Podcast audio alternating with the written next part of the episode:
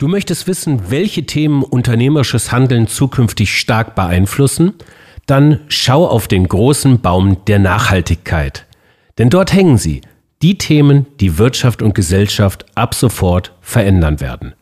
Und in unserer heutigen Episode mit Julia Scherer von der Bertelsmann Stiftung versuchen wir den Wald und lauter Bäume zu sehen. Sollen wir anfangen, Julia? Auf geht's, sehr gerne. also, viel Spaß und Sinn in der Fabrik.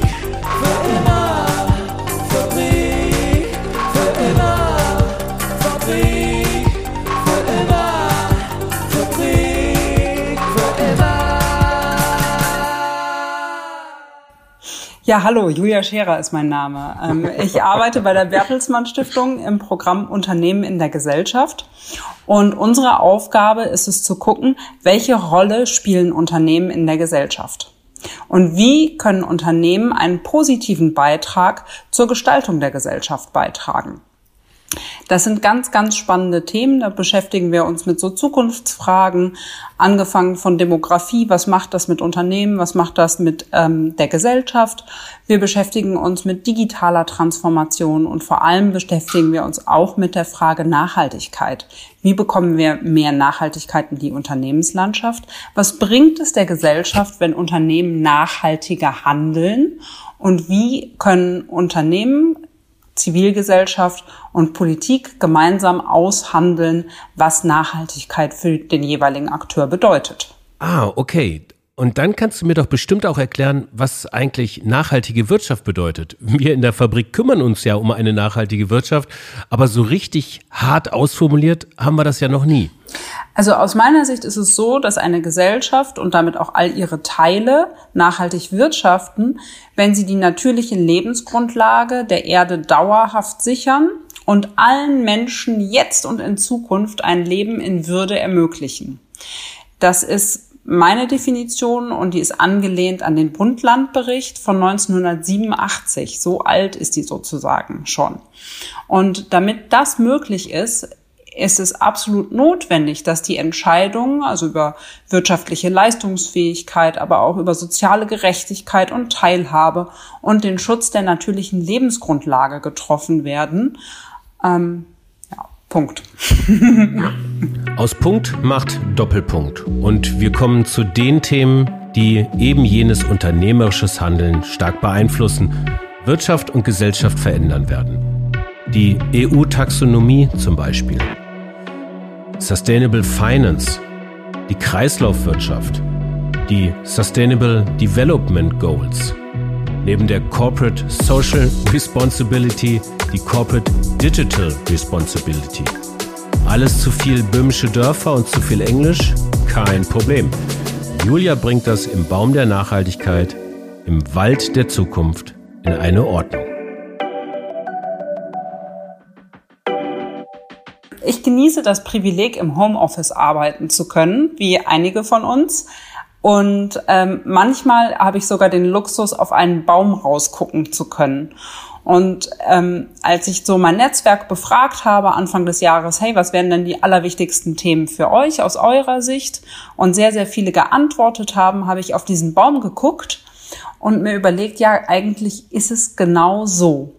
Dieser riesengroße Baum der Nachhaltigkeit, ähm, der verkörpert ganz, ganz, ganz viele Themen, die die Unternehmenslandschaft und dann auch im Austausch mit der Gesellschaft ausmachen. Und ein Baum, der steht meistens in der Erde und hat ein richtig starkes Wurzelwerk und braucht ein richtig dickes, festes Fundament. Und Unternehmen und Gesellschaft haben ein Fundament, das sich oft auf monetären Werten beruht. Und hier ähm, kam eine oder war eine der Antworten, dass ähm, nachhaltiges Finanzwesen dieses Jahr unglaublich viel wichtiger wird. Ähm, die EU-Taxonomie steht an. Das bedeutet, dass hier versucht wird, ähm, Umweltziele mit unternehmerischen Leistungen zusammenzubringen und das zu monetarisieren.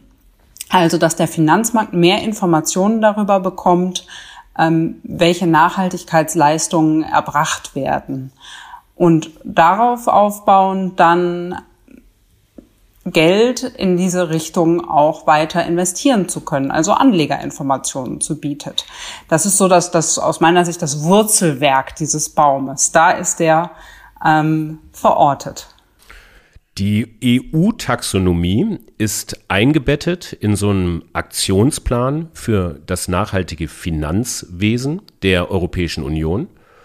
Und ähm, die, dieser Aktionsplan ist wiederum eingebettet in die ähm, sechs EU-Umweltziele, also die sechs Umweltziele der Europäischen Union. Vielleicht gehen wir da nochmal drauf ein und spannen im größeren Bogen nochmal ähm, und ähm, führen die einfach auf. Was sind denn die sechs EU-Umweltziele, in dem auch die EU-Taxonomie integriert ist?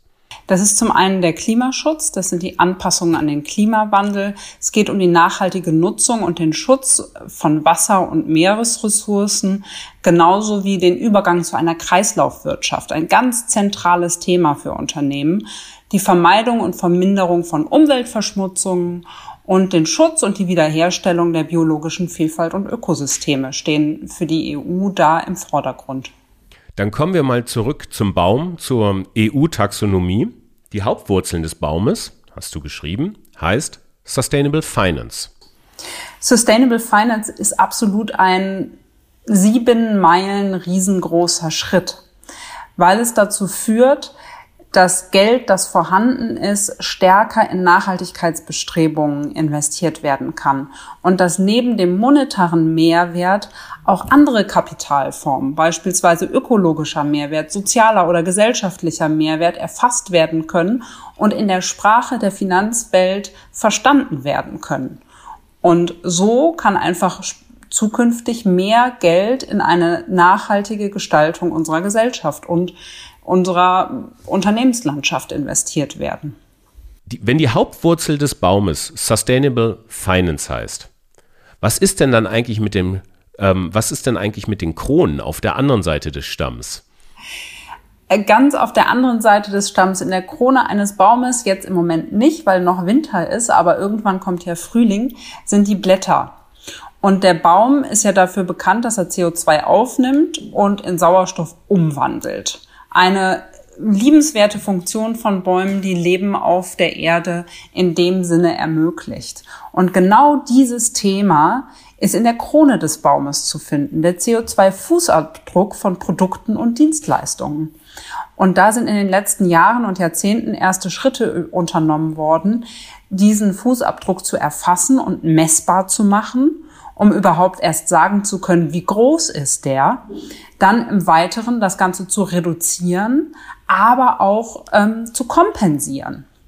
Und hier können wir eine Analogie oder eine Beobachtung ähm, aus dem letzten Jahr nutzen, dass während der Covid-Pandemie der CO2-Fußabdruck von zahlreichen Unternehmen voraussichtlich gesunken ist. Ähm, das ist für viele einfach nur eine kleine Delle in der Statistik, aber es wäre ja wirklich schön zu sehen, dass diese Stelle in der Statistik das neue Normal wird.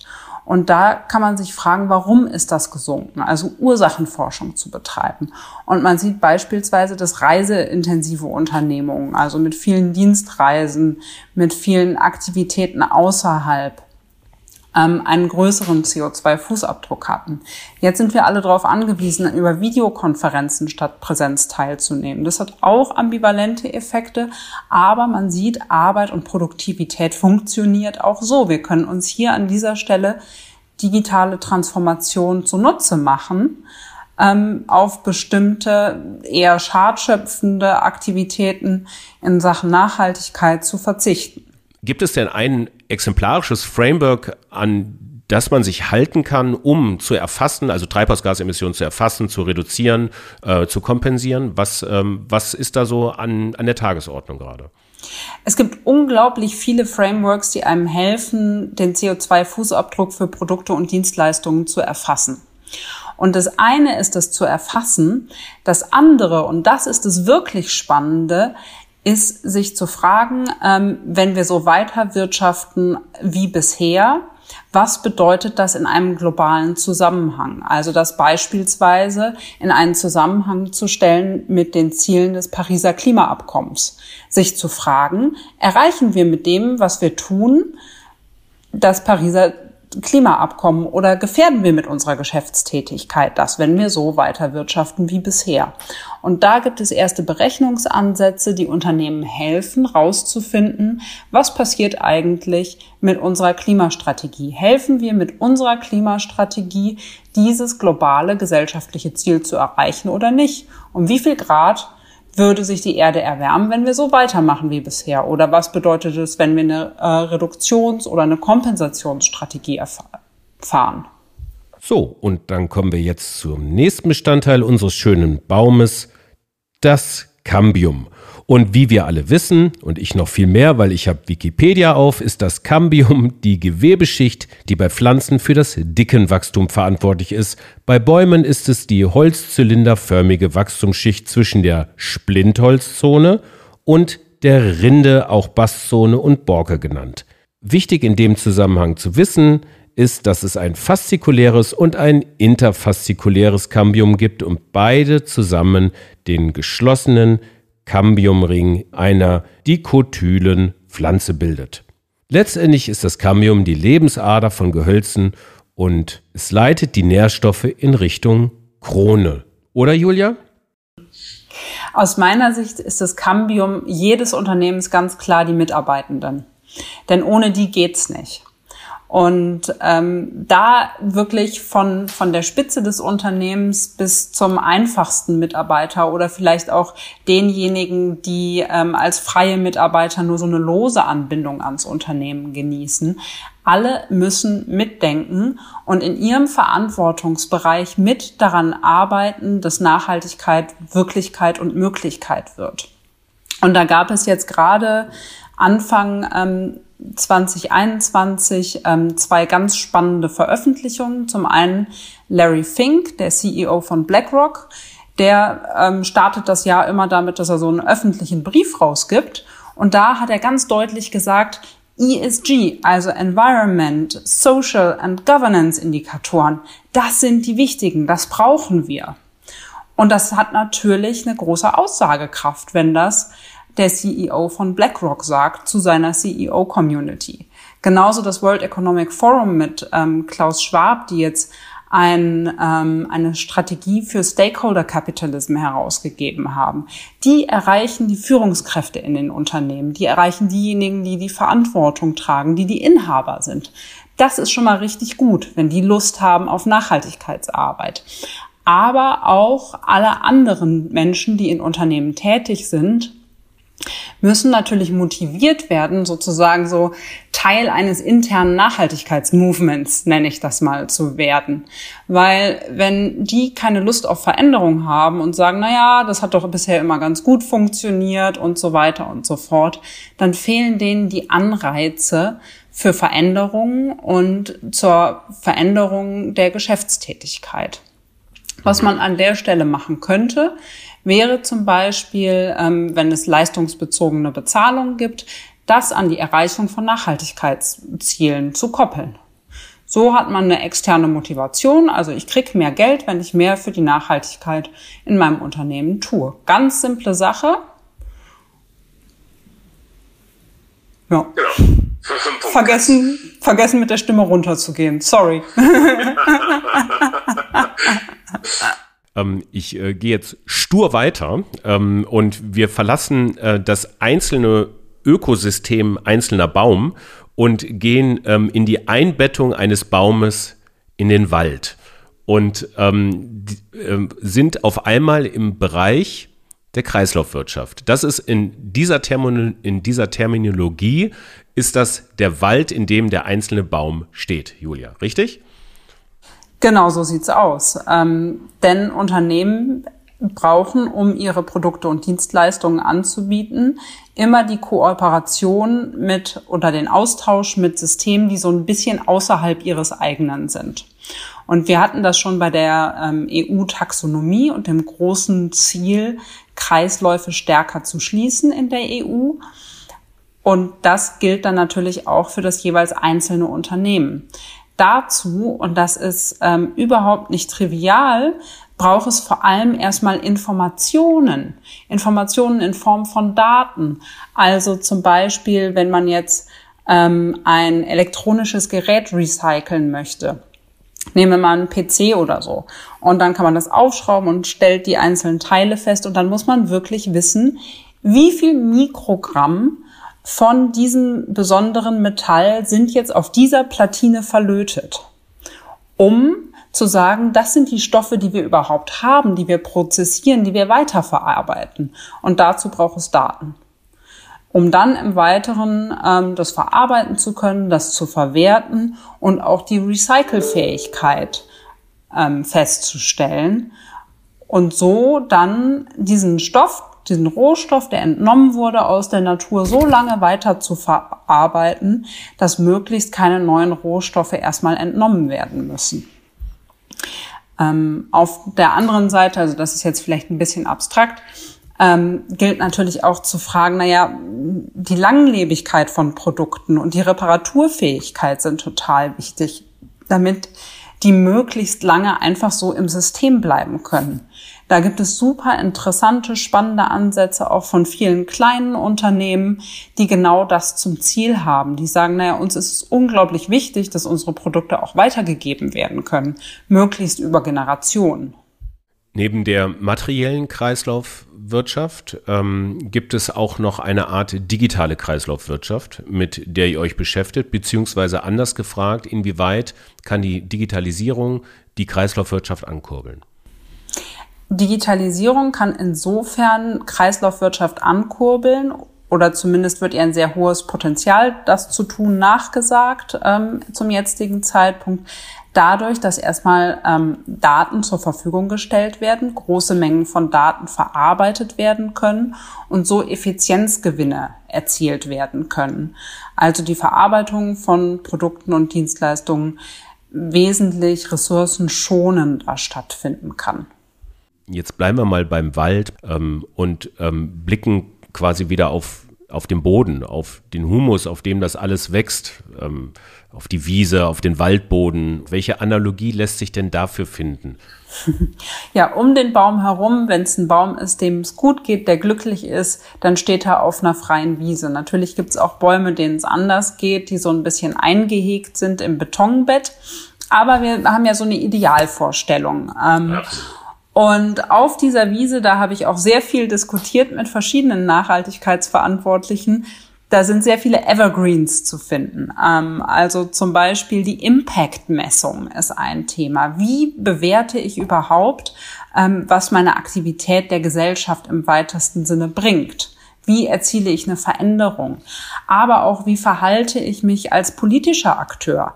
Beispielsweise, wenn ein Unternehmen sagt, wir kümmern uns um die SDGs, die Sustainable Development Goals ist das schon politische Verantwortung, weil dieses Konzept wurde ja gar nicht in der Wirtschaft entwickelt, sondern in der Politik.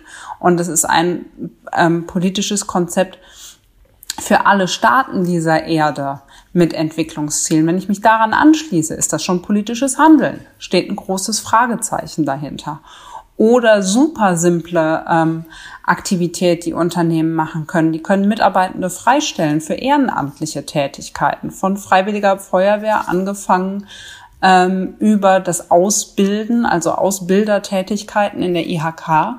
Wenn man zum Beispiel Prüfungen abnimmt, ist auch Ehrenamt. Ähm, oder wenn man politische Ämter ausübt. Das sind alles super, super spannende Fragen. Es gibt natürlich auch so die eine oder andere Gegenstimme, die sagen würde, nee, ein Evergreen ähm, auf meiner Wiese der Nachhaltigkeit, das sind die Themen, die jedes Jahr wiederkommen. Das wäre dann an der Stelle zum Beispiel die Berichterstattung, dass man sagt, naja, deutscher Nachhaltigkeitskodex, Global Reporting Initiative, ähm, UN Global Compact, die wollen alle Zahlen, Daten, Fakten haben und das jährlich in so einem Bericht. Und das gehört für sie auf die Wiese der Evergreens. Ähm, aber da sind auf jeden Fall auch jede Menge spannende Themen zu finden. Da würde ich gerne noch mal einen ganz kleinen Exkurs machen zum, äh, zu der Nachhaltigkeitsberichterstattung. Ist das im Laufe der Jahre mehr geworden oder ist es sogar einfacher geworden durch bessere Datenerhebungen, durch ähm, äh, einfach ein besseres Management auch dieser Reports im Unternehmen? Wie kann ich mir das vorstellen? Gibt es da eine Tendenz? Mm. Also die Antwort ist auch wieder nicht so einfach. Es gibt da so bei der Berichterstattung so ein sowohl als auch. Also auf der einen Seite sind die Anforderungen wirklich deutlich mehr geworden. Auf der anderen Seite, und das ist eine unglaublich spannende Entwicklung, haben sich jetzt die größten ähm, Berichtsstandards-Anbieter zusammengeschlossen und haben gesagt, wir müssen daran arbeiten, unsere Indikatorik zu harmonisieren. Also dass nicht zu der gleichen Frage auf unterschiedliche Weise fünf, sechs, sieben, acht Mal berichtet werden muss. Und ansonsten gibt es natürlich nach wie vor auch immer noch eine große Frage, wie ist das Unternehmen aufgestellt? Ähm, also wie viele externe Shareholder sind beispielsweise beteiligt? Was ist der Hintergrund dieser Shareholder? Und auch, was ist in den Branchen besonders wichtig und üblich? Und da erhoffen sich alle zum einen von dieser Initiative der großen Berichterstatter und auch wieder von Sustainable Finance so eine Form der Harmonisierung und des Abgleichens mit dem, was wirklich wissenswert, was wünschenswert ist.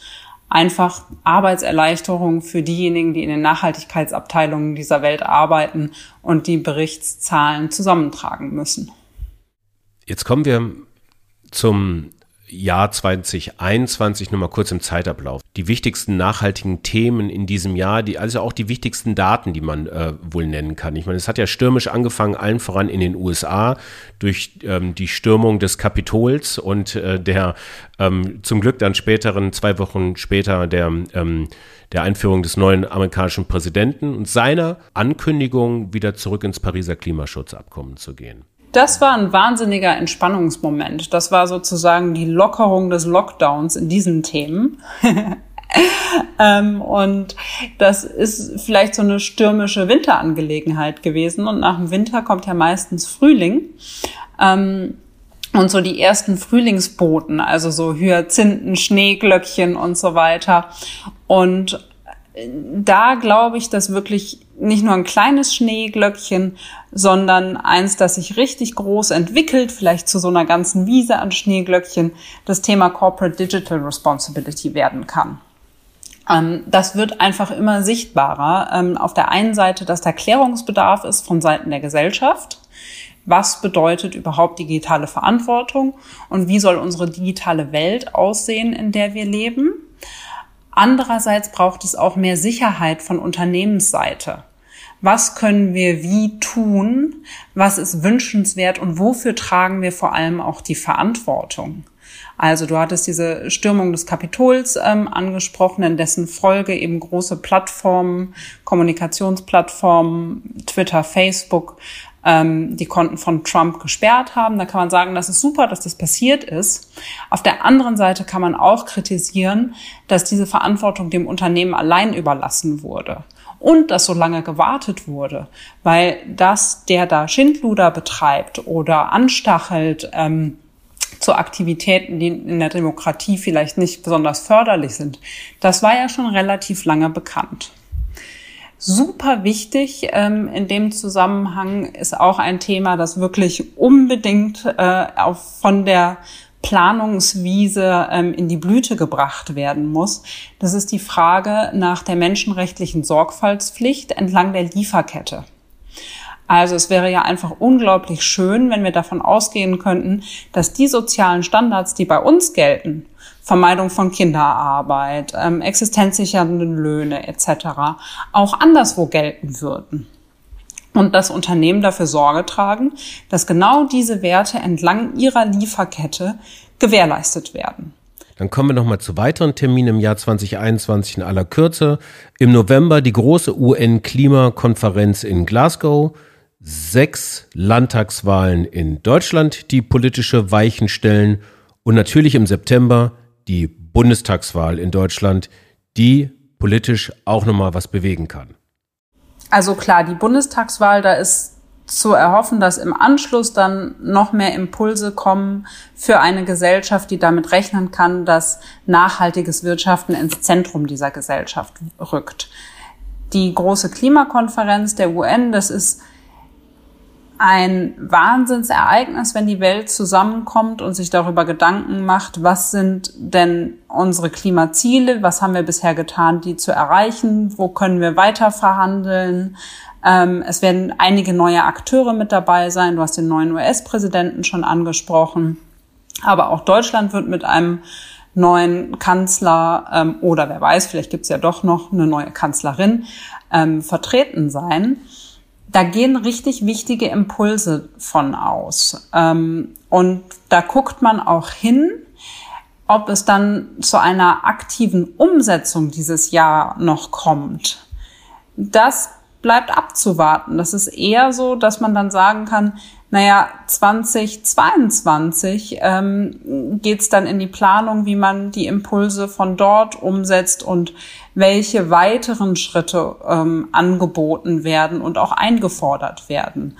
Auch da ist dann wieder die EU als so ein Zwischen, ähm, eine Zwischenebene gefragt zu sehen, wie ähm, erreichen wir denn das, was wir als Green New Deal beispielsweise ausgezeichnet haben? Wie sieht unsere Strategie und unser Plan, unser Act for uh, 2050, also 2050 aus? Ähm, die Zeiträume werden ja jetzt andere. Bisher haben wir sehr oft bis 2030 geplant. Das sind nur noch neun Jahre da braucht man, um den Bogen zu schließen, zu ähm, der Langfristigkeit mal Ideen und Pläne dafür, wie es wirklich weitergehen soll. Und das hoffentlich in die richtige Richtung im Zuge von mehr Nachhaltigkeit, mehr nachhaltiger Gesellschaft und Wirtschaft. Liebe Julia, ich danke dir recht herzlich für deine Teilnahme in dieser etwas anderen Episode der Fabrik für immer. Vielen Dank für deine erfundene und entwickelte Analogie des Baumes der Nachhaltigkeit und des Waldes der Nachhaltigkeit.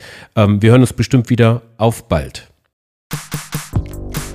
Das war die Fabrik für immer mit Julia Scherer von der Bertelsmann Stiftung. Wenn euch diese Episode gefallen hat, dann teilt sie gerne, gebt uns eine gute Bewertung bei Apple Podcast. Darüber freuen wir uns natürlich für Anregungen, Aufregungen, Rückfragen, Anmerkungen. Gerne eine Mail an info@fabrikfürimmer.com oder schickt mir eine Direktnachricht bei LinkedIn. Frank Schlieder ist mein Name. In der nächsten Episode gehen wir wieder zu einem Unternehmen, zu einem echten Gewinner des Deutschen Nachhaltigkeitspreises. Wir besuchen Axel Kaiser von Dentaps. Zahnpasta ohne Pasta zu sein, Zahnpasta in Tablettenform, ohne Mikroplastik, ab in den Mund, beiß rein, shine bright like a diamond. Bis dahin wünschen wir euch viel Spaß in euren Tagen und viel Spaß und Sinn in der